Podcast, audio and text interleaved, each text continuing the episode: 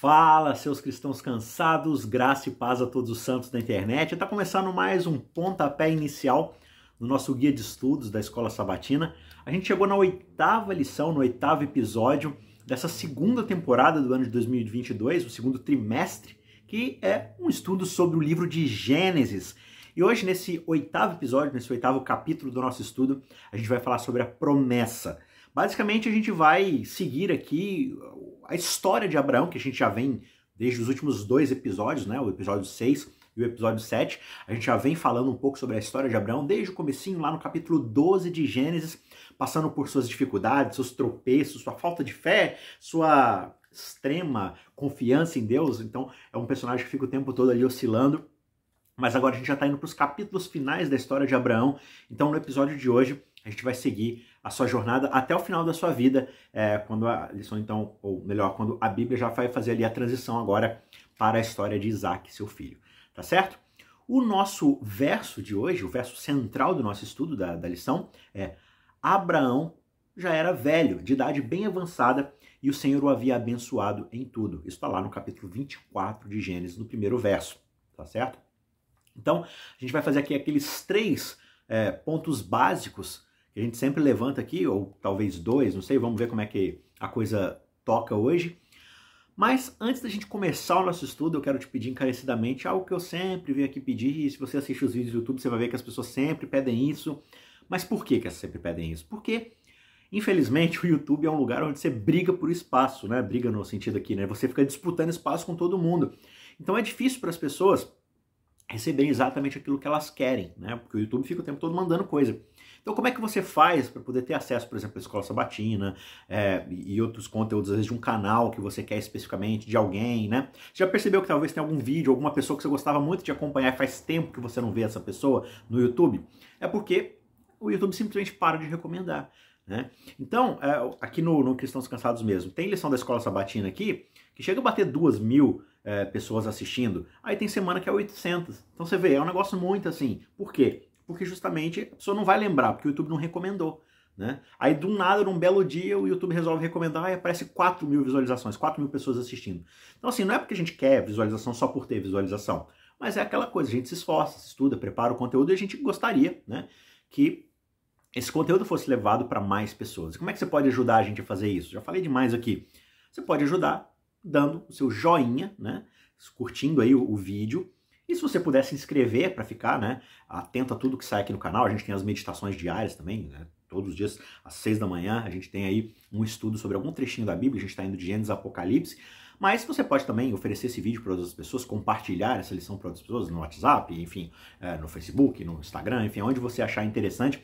Mas só de você dar o seu joinha e já curtir o conteúdo já ajuda bastante a gente, porque faz o YouTube entender que esse vídeo é importante, ele é legal e outras pessoas vão ficar felizes também de receber. E aí o YouTube vai fazer esse compartilhamento e essa sugestão para outras pessoas também. Tá certo? Então ajuda a gente aí, deixa o seu joinha, se você não é inscrito, se inscreva e bora pro nosso estudo. O ponto primário aqui, o nosso primeiro ponto nesse estudo, dessa lição de número 8, lembrando aqui que é a promessa, é que a gente vai ver um pouco sobre a questão do sacrifício de Isaac, a famosa história de Abraão indo sacrificar seu filho Isaac. E qual que é a ideia aqui? Sacrificar Isaac exigia um tipo de fé que é a fé verdadeira. A gente viu na semana passada como é que essa fé que Abraão foi desenvolvendo foi amadurecendo, mesmo diante das suas dúvidas. Mas a história de Abraão é usada no Novo Testamento como um exemplo de fé verdadeira, de justificação pela fé. E a ordem do sacrifício de Isaac, imagino que deve ter sido assim, uma tremenda.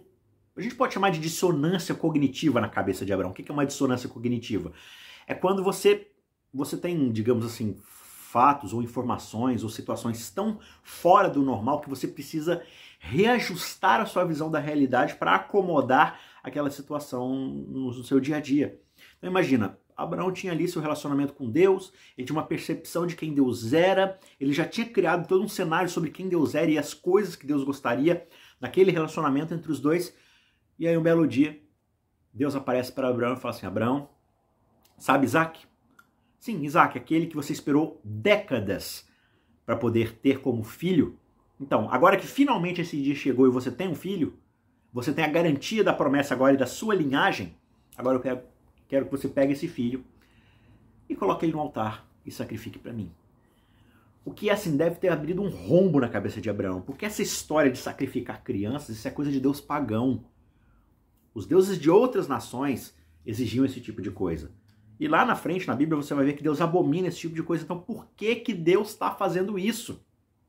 Por que, que logo esse tipo de Deus que eu achava que conhecia está exigindo um sacrifício de uma criança? Isso não faz o menor sentido. Então, Abraão tem que agora tentar reajustar a realidade para poder acomodar esse Deus que pede o sacrifício de crianças. Mas espera aí, eu achei que eu conhecia esse Deus, mas agora ele está me pedindo uma outra coisa. Então, dar esse passo de fé, de confiança em Deus, deve ter exigido uma energia muito grande, uma confiança muito grande em Deus. É por isso que Gênesis 22 acaba se tornando na literatura esse clássico mundial que inspira filósofos, artistas, né, pensadores, além daqueles que são teólogos, né? além daqueles que estudam teologia. Você tem grandes clássicos da filosofia estudando esse momento de Abraão. Nossa, como é que Abraão foi levado a isso, né? Tantos quadros bonitos lá de Abraão segurando o seu punhal para matar seu filho, ou aquela imagem dos dois caminhando lado a lado, onde um segura uh, o punhal e o fogo e o outro segura nas costas ali a lenha e tudo mais. São imagens que despertam na gente esse cenário que é um cenário tanto quanto desafiador. E se para a gente isso é desafiador, imagina como deve ter sido para Abraão. Só que é difícil a gente entender de fato o significado desse teste, né? porque isso é um teste, na verdade. Deus, como a gente vê na história, não queria necessariamente, de forma alguma, que Isaac fosse o sacrifício. Ele estava testando Abraão, ele estava rearranjando o coração de Abraão. Talvez Abraão tivesse transformado Isaac e, e o cumprimento da promessa num ídolo, né? Em vez do relacionamento com Deus em si. A promessa que deveria organizar a vida de Abraão em direção a Deus talvez tenha se tornado o seu objeto final, a última estação do seu metrô, digamos assim. Então, a ordem de Deus, embora ela contradiga a, a proibição bíblica contra sacrifícios humanos, que a gente vai ver lá na frente, por exemplo, em Levíticos 18, verso 21, e pareça ir na contramão da promessa que ele fez da aliança eterna que viria por meio de Isaac, ou seja, por meio da sua descendência, por mais estranho que isso possa parecer, você só vai conseguir entender à luz do contexto do teste de toda essa história. E talvez a melhor forma da gente entender esse cenário seja justamente através da premissa do teste do próprio Adão e Eva, ou dos próprios Adão e Eva. O que aconteceu lá no Éden? Porque havia aquela árvore do conhecimento do bem e do mal. É o mesmo teste pela qual Abraão teve que passar. Você vai confiar em mim para resolver as coisas? Você vai entender que o que eu quero é melhor para você ou você vai insistir em fazer as coisas do seu próprio jeito? Abraão já tinha dado demonstrações na sua vida de que ele estava disposto a fazer as coisas do seu próprio jeito e não confiar plenamente em Deus. Então, esse teste agora é uma consolidação da fé que Abraão vem amadurecendo em Deus. A verdadeira fé, aquela fé verdadeiramente profunda, enraizada, que denota esse relacionamento de confiança em Deus, ela sempre vai nos conduzir à obediência a Deus, independente da, da compreensão que a gente possa ter desse cenário que Deus está pedindo. É claro que hoje a gente não tem assim tanta clareza em relação à, à voz de Deus no nosso ouvido, mas quando a gente olha para a Bíblia e a gente vê coisas que às vezes são difíceis da gente levar a sério, a gente fala assim: não, isso aqui não é possível. Não é possível que Deus queira isso na minha vida. Isso exige fé. De novo, a gente explicou na semana passada, mas eu volto a reiterar aqui. Fé não se trata simplesmente de acreditar é, cognitivamente. Fé se trata de relacionamento. Um relacionamento onde você se agarra totalmente a outra pessoa. Porque a fé tem a ver com Deus e não com você. Fé é sobre o objeto da fé e não sobre o portador da fé. Então a fé tem muito mais a ver com aquilo que é a palavra de Deus. Deus garantiu. Então, se ele garantiu, ele vai cumprir. Então eu posso ter esse tipo de fé. Né? Então, o que é a fé? se não confiar naquilo que a gente não consegue ver e não consegue compreender plenamente. É por isso que existe um relacionamento. Por quê? Porque por causa daquilo que você já conhece a respeito daquela pessoa, é que isso te dá garantia de que essa pessoa é capaz de cumprir aquilo que ela está prometendo cegamente. Então, confiar nos propósitos e nas ações de Deus, mesmo sem enxergar o resultado final, só é possível por causa daquilo que Deus já nos ofereceu antes, por causa daquilo de quem Ele é, por causa do seu caráter por causa da garantia que ele nos dá de que é capaz de cumprir as suas promessas. E a disposição de Abraão de sacrificar Isaac foi a prova mais importante da sinceridade que ele tinha em relação à sua fé para com Deus. Embora ele acreditasse na promessa final de Deus de que Deus daria ali um, um primogênito, né? Deus daria um descendente, a semente. Abraão falhou, como a gente vê na história, muitas e muitas e muitas vezes. Ele não consegue simplesmente ficar esperando pacientemente pelo cumprimento do Senhor, no meio de todas aquelas circunstâncias difíceis, de provas e, e rei do Egito e não sei o que lá, e aí tô ficando cada vez mais velho e minha esposa vem faz pressão e tudo mais. Então você tem lá a mentira que acontece lá no Egito quando ele entrega sua esposa. Ele tenta resolver as coisas com um jeitinho lá com Agar e tudo mais, poder ter Ismael. Né? Assim, só depois de Abraão, de fato, oferecer inquestionavelmente Isaac, acreditando plenamente no Senhor, é que aí Deus declara lá em Gênesis 22, 12: Agora eu sei que de fato você teme a Deus. E aí a gente tem aquela cena maravilhosa do cordeiro substituto, que prefigurava o sacrifício de Jesus. Né? A declaração de Abraão, lá em Gênesis 22, verso 8, de que Deus proverá para si o cordeiro, também pode ser entendida pela gente como significando que Deus proverá para si como o próprio cordeiro. Então, é, é, muito interessante isso. Olha, quando a gente lê lá, verso 11 do capítulo 22, diz assim, olha, mas do céu, o anjo do Senhor o chamou, Abraão, Abraão, ele respondeu, eis-me aqui. Então lhe disse: Não estenda a mão sobre o menino e não faça nada a ele, pois agora eu sei que você teme a Deus, porque não me negou o seu filho, o seu único filho. O verso começa dizendo que o anjo do Senhor disse a Abraão e segurou a mão de Abraão. Agora, olha que interessante, toda vez que você vê a expressão o anjo do Senhor, e isso está em maiúsculo, essa frase está se se referindo ao próprio Jesus. Quando lá no capítulo 16, Agar e Ismael estão no deserto desamparados, o anjo do Senhor aparece para eles e faz uma promessa: Olha, eu estou escutando o gemido de vocês, o sofrimento de vocês. Era o próprio Jesus ali. Quando o anjo do Senhor aparece para Moisés na sarça ardente, é o próprio Cristo. Quando o anjo do Senhor aparece para Balaão impede que ele e a sua jumentinha passem, ali é o próprio Cristo. Quando o anjo do Senhor aparece para Gideão e fala: Olha, Gideão, eu sou o comandante das hostes celestiais, das ordens celestiais, das hostes celestiais, do exército celeste, ali é o próprio Cristo. Quando o anjo do Senhor aparece para Manoá prometendo sanção, ali é o próprio Cristo. E agora aqui, nesse momento, o anjo do Senhor segura a mão de Abraão, impedindo que ele mate o sacrifício que é Isaac. O que isso significa? Talvez você tenha, nunca tenha olhado essa história com esse prisma, mas isso simplesmente explodiu minha cabeça quando eu entendi quem é o anjo do Senhor. Porque quem está segurando a mão de Abraão, impedindo que ele mate Isaac com o sacrifício, é o próprio Cristo. E por que isso é tão profundo? Porque Cristo é o sacrifício final.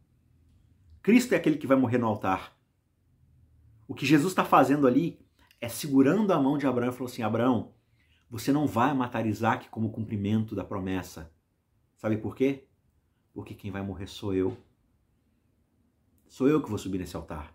Não é um anjo de Deus aparecendo lá e falando assim: olha, Abraão, não faz isso aí não, porque lá na frente Deus vai resolver. O próprio Jesus Cristo está segurando a mão de Abraão, falando: Abraão, eu sou o cordeiro substituto. Esse cordeirinho que apareceu agora preso no arbusto, que você vai usar no lugar de Isaac, esse é um símbolo de que um dia eu serei esse a derramar o meu sangue sobre o altar, para cumprir a promessa de redenção ao mundo que eu estou fazendo. É por isso que ele diz: Olha, você de fato é abençoado porque você não me negou o seu próprio filho. Você não me negou o seu único filho ou o seu filho primogênito. E aí, se você pega essa frase, olha, você me teme verdadeiramente porque você não me negou seu único filho. E você vai lá para João 3,16. Porque Deus tanto amou o mundo que não negou o quê? O seu próprio filho unigênito, seu filho único. Então a gente vê aqui essa figura de Abraão com a figura de Deus. Dois, duas pessoas. Porque Deus é uma pessoa, por que não? Deus no relacionamento de Abraão com Abraão, onde esse relacionamento de fé, de confiança mútua, produz essa bela imagem de fé. Um que acredita plenamente a Deus, a confiança que agora é muito mais madura do que no começo da sua jornada, falando: tá aqui meu filho. E Deus falando assim: muito bem, agora eu sei que você me colocou acima de tudo, acima inclusive do cumprimento da promessa. Porque de que adianta você receber o cumprimento da promessa se aquele que te prometeu não está no relacionamento com você? E é por causa disso, claro, não por causa do que Abraão fez, mas é, essa demonstração de fé, ela não está colocada em alguém que não vai cumprir a sua promessa. Eu vou cumprir essa promessa com o sangue do meu próprio filho. Assim como a gente viu lá no capítulo 15 de Gênesis, né? Deus colocando a sua própria reputação, seu próprio nome, a sua própria vida é, com assinatura do contrato. Agora a gente vê mais uma vez o próprio Jesus falando: sou eu que vou cumprir a promessa. Isaac é só uma seta apontando para aquele que é a semente definitiva, aquele que vai finalmente esmagar a cabeça da serpente. É por isso que lá em João 8,56, quando Jesus está discutindo com alguns fariseus, ele diz o seguinte: Olha, o vosso pai Abraão regozijou-se ao ver o meu dia, porque ele me viu e ficou contente. Então, Abraão, ao olhar para aquela situação toda e ver o anjo do Senhor, que é o próprio Cristo, ele vislumbra lá no futuro o cumprimento real e definitivo da promessa do descendente, da promessa daquele Messias que viria para resgatar a humanidade e abençoar todas as famílias da terra. Então, foi justamente para impressionar a mente de Abraão com essa realidade do evangelho, bem como para poder testar a sua fé, que Deus ordenou para ele que matasse o seu filho. Agora, a agonia que ele suportou durante os dias sombrios desse temível julgamento foi permitido para que ele pudesse compreender por experiência própria apenas um pouquinho da grandeza daquele sacrifício que seria feito pelo Deus infinito em favor da redenção de toda a humanidade. Agora, você já passou por alguma dificuldade na sua vida, uma grande dificuldade, uma grande prova na sua vida, que talvez no fim, por mais difícil que tenha sido, te ajudou a compreender um pouco mais o Evangelho e a graça de Deus? Se você quiser compartilhar com a gente essa história, Escreve aí nos comentários. Não, eu passei por isso, tal situação, me fez entender o amor de Deus, a graça, o evangelho e como Deus é capaz de cumprir as suas promessas. Eu quero saber sua história. Conta aí, participa com a gente nos comentários, vai ser muito legal poder ler aí, deixar o, o coraçãozinho ou a curtida, vai ser bem legal, tá bom? Participa com a gente aí também. Vamos para o segundo ponto, então?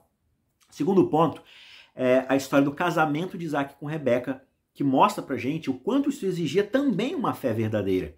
Se você prestar bem atenção, a confiança de Abraão na promessa de Deus de eventualmente possuir Canaã e poder produzir uma nação fiel através de Isaac, foi justamente aquilo que também o levou às decisões na sequência da, da, da, experiência que a gente acabou de ver lá no Monte Moriá. Então as decisões agora, com quem ele vai casar, o que, que vai acontecer a seguir, porque a gente está falando aqui de descendência.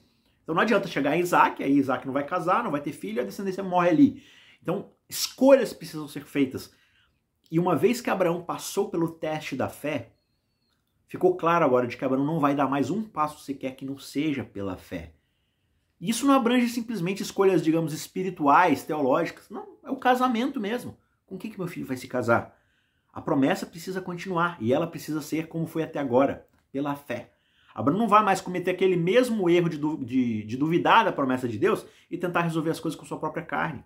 Então, cada passo que ele vai dando agora é pela fé. Lá no capítulo 23, ele compra a terra lá que vai ser a terra dos seus descendentes, já para sepultar Sara.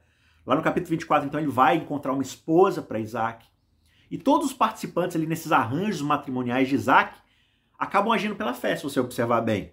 Primeiro que Abraão, ele age de acordo com a promessa de Deus e se recusa a considerar uma esposa para Isaac entre aqueles que não conheciam e adoravam o verdadeiro Deus. Então ele falou assim, não, eu vou escolher alguém que teme a Deus. Aí em seguida vem Eliezer. Eliezer, se você ver bem a história lá no capítulo 24, confiou que Deus iria enviar o seu anjo antes dele e deixaria claro com quem que Isaac deveria se casar. O próprio Isaac, né, no caso, é, tal como ele já tinha feito lá no Monte Moriá, confiou novamente a sua vida nas mãos de Deus, nas mãos do Deus de Abraão, na fé de que as promessas desse Deus seriam verdadeiramente cumpridas. E a própria Rebeca, a noiva, né, o consentimento dela para poder se juntar a Isaac sem sequer tê-lo visto antes, é também um ato dessa fé incrível uh, que está circundando ali entre todos esses personagens, né, esses patriarcas e matriarcas e tudo mais. Surpreendentemente, Deus pode prever e guiar o futuro sem violar o nosso livre-arbítrio individual. Então, isso não é que Deus está predeterminando as coisas, mas Deus está conduzindo sua, na sua soberania a vida desses personagens e na cooperação deles de, de confiarem em Deus. Né? Deus vai cumprindo suas promessas. Veja, Não foi Deus que determinou que, que Abraão se deitasse com Agar e tivesse Ismael. Como é que seriam as promessas de Deus cumpridas se Abraão não tivesse duvidado e feito essa besteira? Talvez elas viriam de forma muito mais fácil. Mas no meio desse caminho existe a soberania de que Deus vai cumprir os seus propósitos e ao mesmo tempo ele vai contornando as vontades do homem ou guiando as vontades do homem. Mas quando há essa sinergia entre os dois, as coisas andam maravilhosamente bem. Porque a promessa lá no capítulo 12 é essa: através do nosso relacionamento de bênção, você vai abençoar todas as famílias da terra.